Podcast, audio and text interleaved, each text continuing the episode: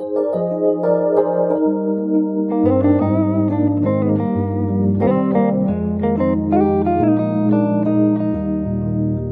迎收听追剧二百五，我是小 B。今天是听众推荐的单元。不在开始之前呢，之前有个惯例，就是会在听众推荐这一集呢来练一下，就是听众的留言。因为通常一个月才一次，所以就会急一些。然后这一次其实有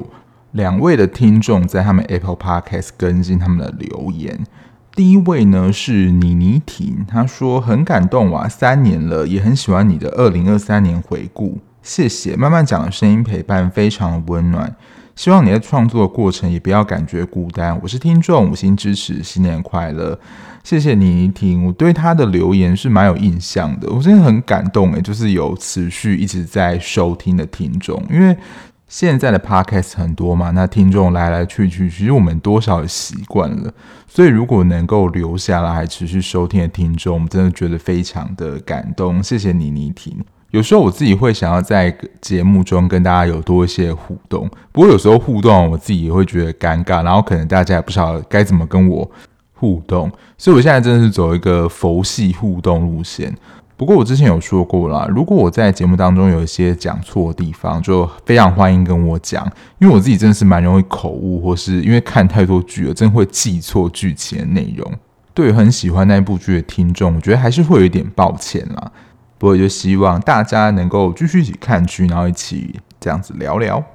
那第二位呢，他应该是重新的更新的评价，然后他想要来推荐合作的 Podcast，他是向石子。他说：“谢谢你的戏剧分享，觉得听起来很舒服顺畅，会继续追踪哦，真的非常感谢。”然后他说：“推荐可以跟蘑菇食堂合作。”我之前偶尔会听他们的 podcast，不过我最早知道啦，他们其实是从网络的应该是文章起家的，他们也是专门做韩剧、韩综的一个平台。然后我知道里面的主持人，他们是真的对于韩剧里面甚至导演啊、PD，我觉得有非常深入的研究。而且应该有一部分他们的听众是从他们的文章来的，我觉得他们真的很厉害。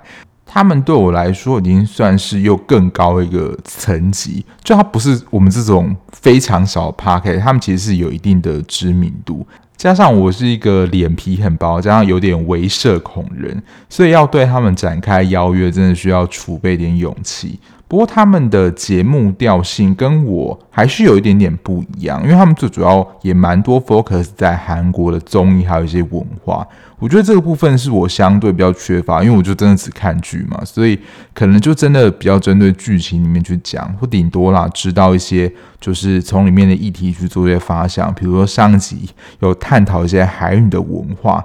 这一集里面呢，有关于这个剧，我有收集相关一些的资料，待会可以跟大家分享。不过我想啦，就也请各位听众，如果觉得这个节目你们觉得还不错，或是你有一些看剧的朋友想要当，欢迎把我的 podcast 就是推荐给他们。等到这个节目真的够壮大的话，我再努力的跟他们邀请看看。那以上就是一月之间听众的一些留言，所以如果你有一些想说的话或者推荐剧的话，也可以在可以留言的地方，比如说 Apple Podcast、Mixer Box 或 Spotify 上面留言，我就会在听众推荐这一期的用一些时间跟大家做一些互动。那今天呢，听众推荐选择的是《烈女仆氏契约结婚传》，我有点意外，大家选择的是这一部。跟他有点并驾齐驱是《与恶魔有约》，不过因为其实这一次的票选四部里面，我只有看一部，而且那一部还没有被选进来，是《犬系恋人》。不过《犬系恋人》到现在完结了，我也还没有余力，就是把它继续的看完。虽然我自己已经追到十一集了，它总共只有十四集，我觉得也没有到非常的难看，但是大家已经能够猜到说最后剧情是怎么样了，所以比较没有那个动力继续很快把它。就第一时间想要把它看完。那这一次选择这一部呢，它是网络小说改编。讲到契约结婚这个主题，最经典的不能不提就是日剧《月薪娇妻》，它是真的在讨论妻子这个工作应该要被换成多少薪资才合理。当然这一部不是走这个路线呐，这一部的契约结婚就真的比较像是我们想象中的那个样子。比如漫画当中有一个人需要假结婚，他需要有一个人当他的妻子，然后完成谁的心愿。我觉得整体来说，我看完啊，会觉得这一部算是蛮偏老派的剧情，因为这种也蛮像是漫画会有的情节，加上穿越的元素。近半年韩剧的一个关键词“穿越”应该算是没有第一，应该有第二吧。前年那个关键词或者说那个主轴有蛮多强调是在复仇嘛，还有职业聚焦在律师。我觉得前年这两个结合或是单独都非常多。那近半年呢，我觉得最多的应该就是穿越。女主角从原本的朝鲜时代穿越到她所谓的新朝鲜，我觉得就是一个很大的时空穿越。那这对于没有见过世面来说，就觉得哇，什么事情都很新奇。这些元素听起来，在你还没有看过这部剧之前，就会觉得说这些元素在漫画或是小说这种比较需要想象力或是奇幻的题材面很常使用的元素。这部《烈女朴氏契约结婚传》总共有十二集，已经全部上架了。十二集算是一个蛮精美的集数，但我整体看完呢，觉得它还可以再稍微缩减一点。是什么原因？待会会跟大家分享。那这一部的主演，我觉得一开始在大家比较期待是看到她的女主角是李世荣。上一部她的古装就是《衣袖红镶边》，她在这一部除了男主角李俊昊得到白想视帝之外，其实李世荣演的也蛮好的，蛮令人惊艳。她这次演的不是那种传统的千金，但也是在古代啦，是大小姐。她的兴趣非常的特殊，就是喜欢制作服装，而且她是会把她的服装拿去街上的一些服饰店，然后给人家卖。然后因为她的设计非常的前卫，所以其实她也是有一些固定的客人嘛。那当然在那个时候，女孩子是不能抛头露面的，所以她在那个时候其实没有人知道她到底是长什么样子。那男主角是裴仁赫，算是渐渐从男二跨足到男一啊。对他比较有印象是我的室友是九尾狐，还有为何是吴秀才。近期他的代表作应该就是《王后伞下》里面的王世子。然后蛮巧的是，跟他这一部一样，一开始的设定都是被下毒。在看的过程当中，有当然有些人啊会觉得他的演技还不是那么纯熟，但我觉得就是一个慢慢磨练的过程。古装跟现代装，我觉得都还算可以撑起来。可是他真的有一种，就是渐渐在脱胎换骨，还不是一开始站出来就是男主角，但比较没有像是，比如说安孝燮，他一开始站出来就是有那种男主角感。那这个导演呢，他最知名的作品是我身后的桃丝，编剧是高南真，他之前比较代表作品是《妻子绯闻起风了》，但是我都没有看过。但这整体看下来呢，我觉得还 OK，但整体没有令我觉得非常的惊艳，就是这个组合啦。那有关于暴雷有没有差异呢？整体的剧情，如果你很喜欢看穿越，甚至有点喜欢霸道总裁那个路线，你会觉得这种剧情非常的熟悉。只是在男主角的个性上没有霸道，但他就是一个有钱人。然后通常伴随这种剧情的设定，就是会有家族企业呀、啊、财产继承的纷争啊，然后会有一些小反派从中作梗陷害男女主角。整体的剧情啦，我觉得好猜程度是没有到《王之国》那么夸张，但整体的剧情我刚刚讲是比较老派的。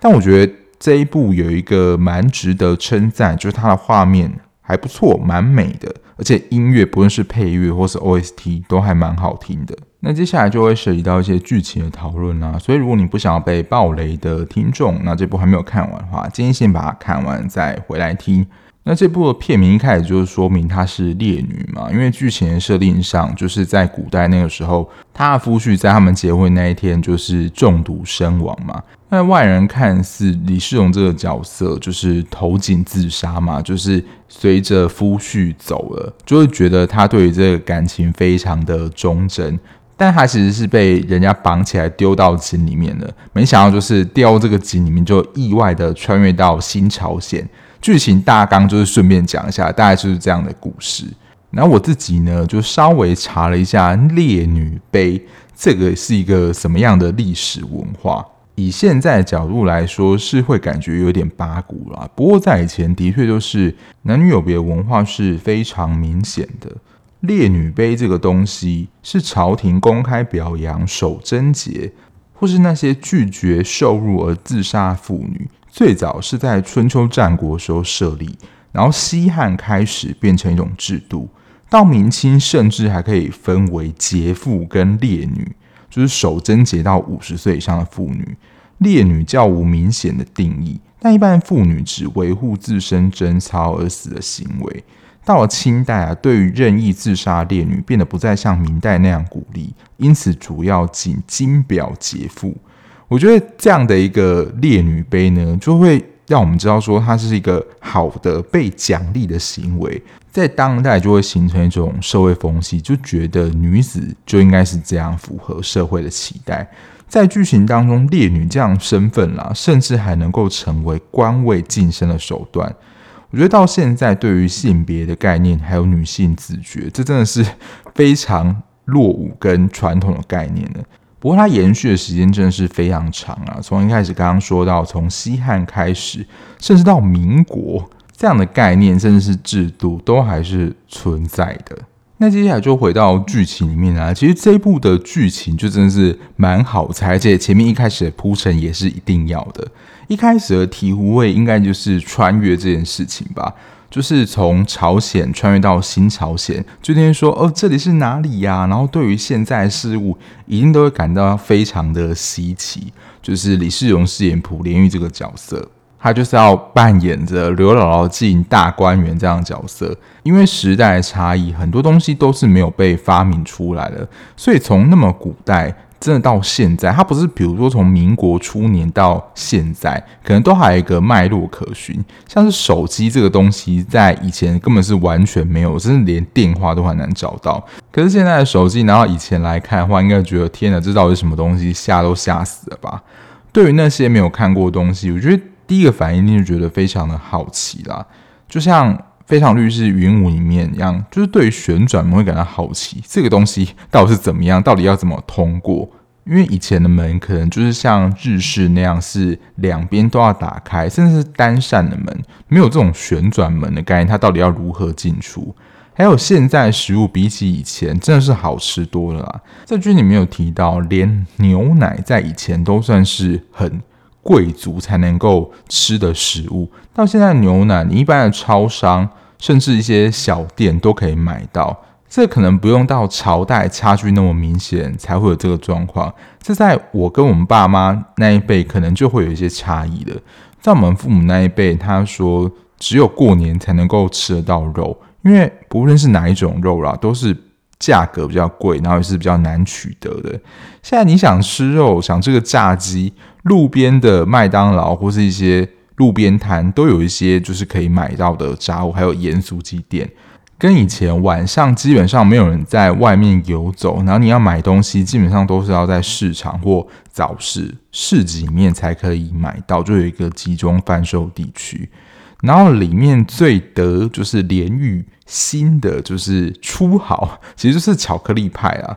那时候巧克力应该还没有传进韩国啊，这部分如果知道了，就是历史好人可以跟我说一下啊。这部分我是没有去查资料的。不过我想，就是可可这个东西，不晓得那时候是不是传进去韩国了没？不过真的，他在吃到这个初好的时候，就是真的会有一个兴奋感，想说天下怎么会有如此美味的东西在这个世界上？后来他就是作为这个谈判的条件，就是说你要提供我这个初好。以男主角的心情，就觉得说，你这个条件会不会太容易了？一盒巧克力派就能够打发你。不过在我小时候啊，就是这个巧克力派，虽然也不是说非常高级的食物，但它的确在众多的点心里面，是我们大家都觉得蛮好吃的，就是大家都会想要吃的一个甜食。到现在应该还是蛮热销的，不知道大家有没有吃过？就是他在剧中那个巧克力派，现在品牌应该蛮多了。就它是巧克力派，然后中间那一层呢，它的口感有点像是棉花糖，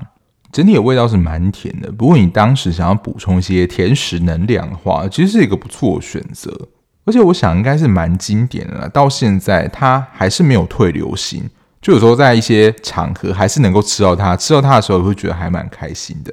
不过讲到吃到巧克力派这个兴奋感，我觉得现在看剧啊，因为我也看了非常多剧嘛，我现在看剧啊也在迷，希望这一部剧里面能够给我一些新鲜的东西。就在剧情过程当中，会没有料到哦，剧情会这样子发展，或是突然有一个非常大的转折，而且是我意想不到的。像是前两个礼拜聊的《死期将至》，我觉得《死期将至》就有给我这样的感觉，它是一个很创新，让我觉得很新鲜的那种创意。即使在死亡、自杀这个主题之下，还是有蛮多的新把戏。但这一部看完感觉，就对我来说，它就是在这个契约、结婚还有穿越这样的架构下，中规中矩的一部戏。当然，看点以角色来说，我觉得还是在女主角身上，因为毕竟她是穿越人嘛。对于很多的东西那种新鲜感，我觉得李世荣是有把它演出来的。然后以前那种性别观念啊，到现在一定是有非常大的落差。以前性别观念真的非常传统，以前我们很常听到就是男女授受不亲，更遑论就是帮他换衣服这种事。更不可能会有睡在同一个房间，甚至同一张床。这是他穿越到他所谓的新朝鲜，他要去熟悉，然后慢慢去认识的事情，就是真的会有非常多从古代穿越到现在，对于任何东西都感觉到哇哦，这到底是什么？还有一个我猜应该是 PPL 啦，不过在这边的置入，我觉得还蛮巧妙的，就是扫地机器人。一个古代就是可能都是用扫把。清扫人面对这样能够自动清洁，然后 AI 设定，不晓得会有怎么样的感想，还可以直接跟他对话，他就能够以为说那是一个活的生物。以古时候人真的会觉得说，诶，会不会是在那个机器里面是有人藏在里面？但那个机器又太小，不像真的有人可以真的塞在里面。然后这种穿越到另外一个新世界，对于任何东西都感到很好奇，觉得很新奇。把他演很可爱，我会想到啦，就是《爱的迫降》里面的玄彬，当时还没有时空穿越哦，光北韩士兵看到南韩文化里面那种呆萌，就会觉得说这个角色他把他演绎的也蛮可爱的，就是真的是看到另外一个新世界。这一部的一个算是特色吗，在剧情设定上，就是朴莲玉从朝鲜穿越到新朝鲜所碰见的人们呢，都是他在。原本的朝鲜里面长得一模一样，包括他在原本朝鲜中毒身亡的夫婿，穿越到现在就是裴仁赫饰演的姜太和。对他来讲说，诶，为什么夫婿会出现在这里？而且整个看起来是蛮好的，所以他就是一直会把他认为是夫婿嘛。一开始已经要上演这种认人的戏嘛，整个人物其实复刻是蛮多的。古代的时候是她的婆婆，到现在还是她的婆婆，就是陈庆妍那个角色。在这部戏，大家应该也能够蛮明显感觉到有所谓的主角威能。就他从朝鲜快到现在，加上他们现在的公司，其实里面有一些东西是需要过去的一些才能。虽然因为之前他的那个时空背景，所以他在。这个公司里面的一些计划工作面真的是帮大忙了呢，就能够扮演那种及时救火队的英雄角色。这部戏里面在工作上应该碰到两个难关，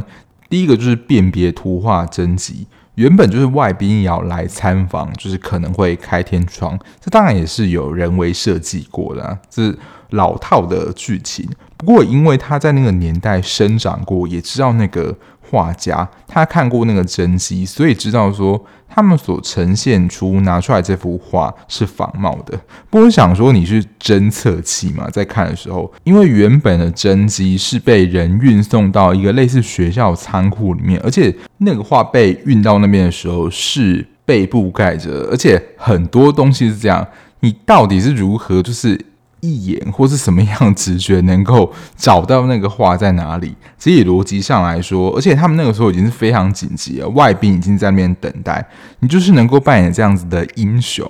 及时解决这个危机。所以在看的时候觉得说，嗯，果然是有主角威能的女主角。想要有点开玩笑，她是有狗鼻吧，非常灵敏，就知道说那个真机到底在哪里。第二个应该就是跟李美谈合作吧，就是他们公司的一个重要合作对象。在古代的时候呢，这个李美谈就是自己的妈妈，所以他们就是真的有一种熟悉感带到了现在，而且就真的是女主角救世界。因为原本美谈是没有要跟 SH 公司他们合作，但是看见莲玉的设计，就有一种熟悉感。而我想说，你们以前就是母女啊。莲玉的设计也算是它的特色，就是蝴蝶。蝴蝶算是它的政治标记，连一开始那个怀表里面内镶的，其实里面都有蝴蝶。原本一开始契约结婚其实是单方面的，姜太和这边希望爷爷去看病，所以找来一个人来跟他结婚，好让爷爷能够去看病。所以张爱和跟朴莲玉一开始是没有任何感情基础的，因为他们就是契约婚姻嘛，里面写怎么样都说得非常详细。但是也因为他这样子的主角威能，就是这样设计的能力跟实力，让他在家族的婚姻当中，我觉得地位是提升的。因为爷爷是蛮喜欢他的，就是年纪可能比较相仿，所以说的一些笑话是比较能够。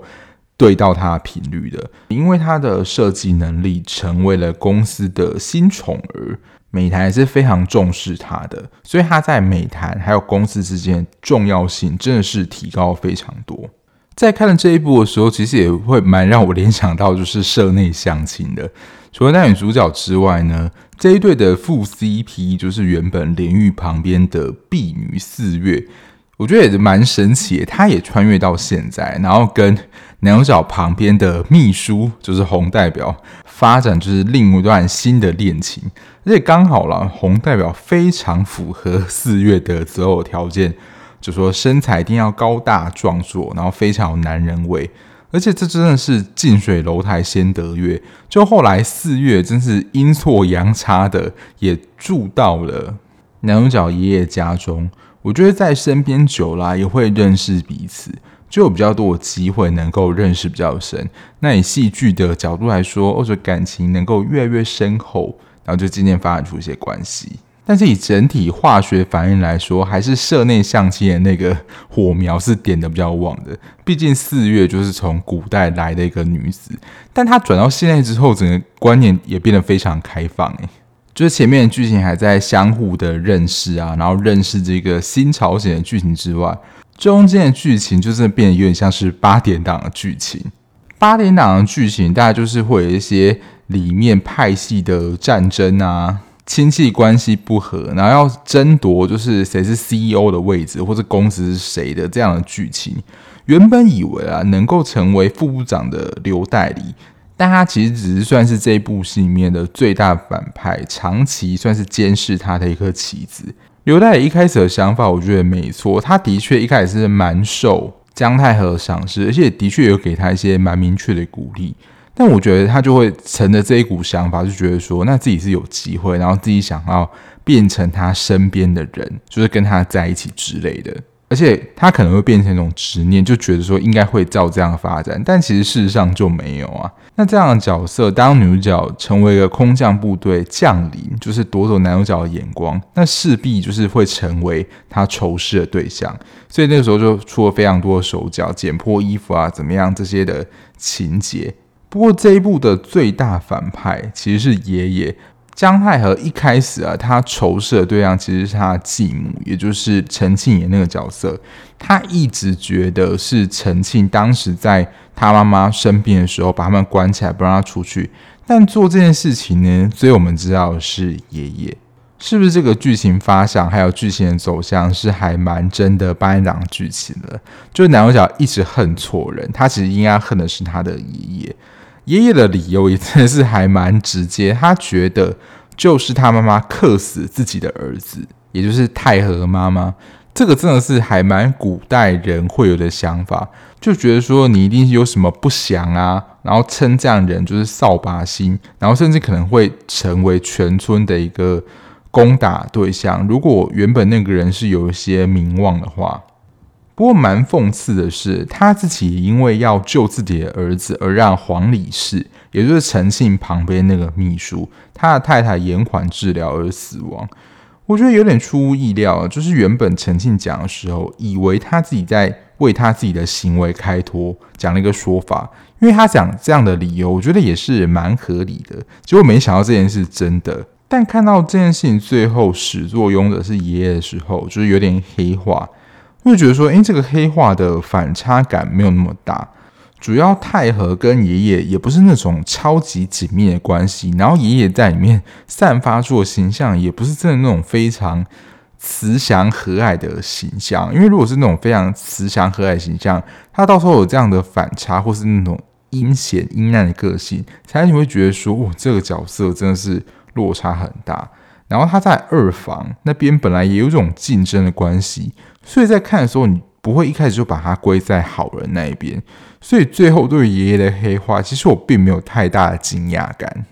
然后这一部总共十二集嘛，我个人认为啊，它大概十集就可以结束了，因为其实到十一集后半段，我在网络上看到有一些人的评价，就是觉得说它后面的剧情是有一点水，有点水，就是其实剧情并没有太大的推展，很明显你可以看得出他在凑一些时间。当然有一些是他们男女主角就是在一起相爱的画面，你会感觉很美。但是这个分钟数也太长了吧？我记得大概是第十集的尾段，可能有十到二十分钟，就是他们好不容易在一起，还是要分开之前，就是连玉要回到原本朝鲜那个时代，好好相处那段时间，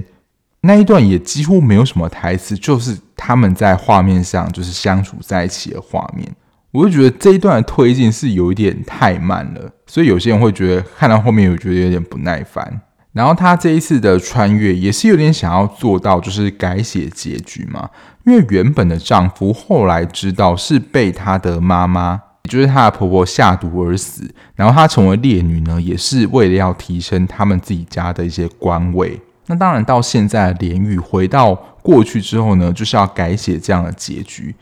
就都会想要有一个 happy ending 嘛，而且还特别提醒他解药在哪里，然后你要记得吃。原本想说这样的改写就能够让夫婿活下去，但不晓得是是编剧想要让朴莲玉跟姜太和就能够继续这段姻缘，所以原本古代那个夫婿最后还是让他强制的领便当，只是不是原本的死法，就是被他自己的妈妈下毒，因为最后。算是水落石出，整个案件有做一个终结。不过以改写结局而言，原本古代男主角不论怎么样，好像就是一个必死的结局。但原本他自己啦，就在古代是连月被捆绑，然后被丢下井里成为烈女，他自己是活下来的。所以我觉得原本的夫婿是真的还蛮惨的。虽然不是那么直接有关联性啦，不过就会让我回想到，就是台湾非常经典的一款武侠 RPG，就是《仙剑奇侠传》第一代的时候，因为里面其中一个女主角就是林月如，不管怎么样，她在第一代都是必死的，所以即使你很想要改变那个结局，但是她终究的下场就是那样，就会让我联想到，就是这个古代男主角，就是普莲已经从过去穿越到现在，然后现在。里面知道了结果，要返回过去救他的时候，还是没有办法改变这个命运，反而是在现代的姜太和找到了就是如何回到过去的一个方法，最后就是走一个 happy ending 了，不像衣袖红香面那边走一个是悲情的虐恋路线。总结来说，这部《烈女朴氏契约结婚传》对我而言啦，比较出色的应该是画面跟音乐。尤其是这一部的配乐，我觉得真的都蛮带感的，就是能够配合它的剧情，那个音乐我觉得都蛮合适的。中间的剧情，我觉得算是一些很熟悉的戏码啦。这个副代表就是裴仁赫演这个角色，只差不是霸道总裁类型，可是这种有钱人家冷酷的这种类型，一定是嘴巴要很硬，大家其实喜欢都要说不喜欢。但是在行为上又会为女主角做很多事，看的时候啦，还是会有一点点粉红泡泡感。可是我觉得只有蛮吃你喜不喜欢这一对演员，就是裴仁赫跟李世荣。裴仁赫我自己个人啦是还没有办法感受到这个电波，可是李世荣在这一部是蛮可爱的，有把那种对于很多事物那种欣喜感、那种可爱感演出来，跟他在《衣袖红香边》那种庄严感有蛮大的区隔的。这一部也是蛮适合你想要轻松看爱情戏，然后不要动脑，我觉得蛮适合的。家族的斗争那部分你要快穿，我觉得也是 OK。对我来说，就是新鲜感比较不够啦。以这一部的剧本来讲，但是也没有真的令人觉得说哇，这也太老梗，看不下去的那种感觉。那如果你是喜欢这两位主演的话，这一部也是可以稍微看一下的。那以上就是这一部，也是这个月的听众票选出来的《烈女朴氏契约结婚传》，看完的心得跟大家分享啦。我个人认为是觉得还可以了，但不会到特别推荐。那今天的节目就到这边喽，感谢大家收听。那如果你还喜欢这样子聊剧的 Podcast 频道的话，不论你是用任何平台收听，按下订阅键就能够比较快收到节目上架通知喽。那如果你有什么剧集想要推荐，或想要跟我聊聊天，或是纠正我，就是有哪一些讲错的地方，在资讯的地方有我的 IG，可以在这边找到我。有什么问题的话，我会尽快回复你的。那我们就下一节目再见啦，拜拜。